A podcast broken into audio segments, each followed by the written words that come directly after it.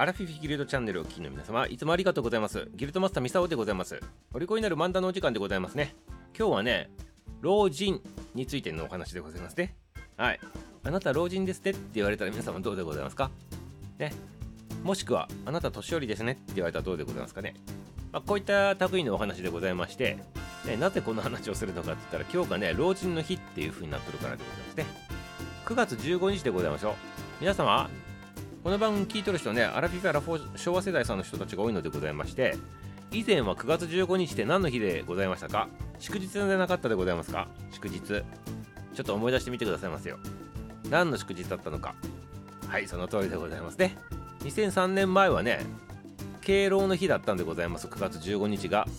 で、これが、法の改正によってね、9月の第3月曜日にこのね、敬老の日にね、こうなっていたわけでございまして、まあ、昔の敬老の日なんでございますね。でこれがね、まあ、日がずれたわけでございますので、もともとの9月15日をどうするのかということで、これをね、まあ、老人の日と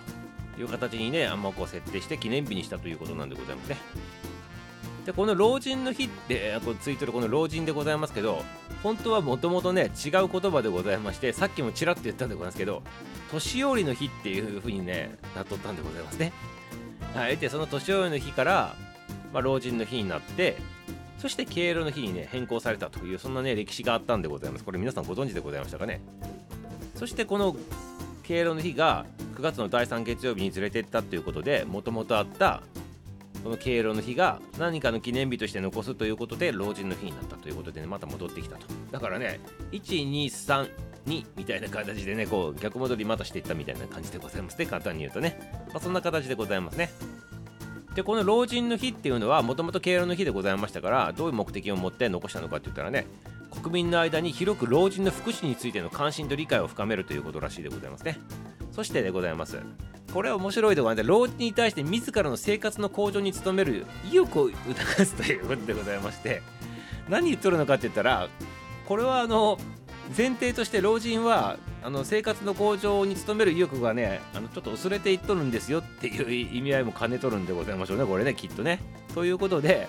まあ言葉変えると老人よまだまだ大丈夫と頑張れ頑張れはいきちっとね今後もね生きていってくださいませっていうねそんなエールがこもっとるということでございますね。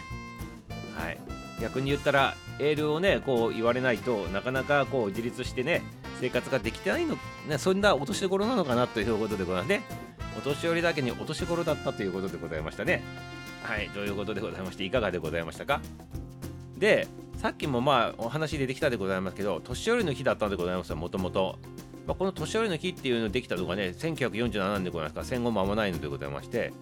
兵庫県のね、ある村長さんがね、まあ、会合を開いて、その名前が敬老会だったんでございますね。で、これに由来して、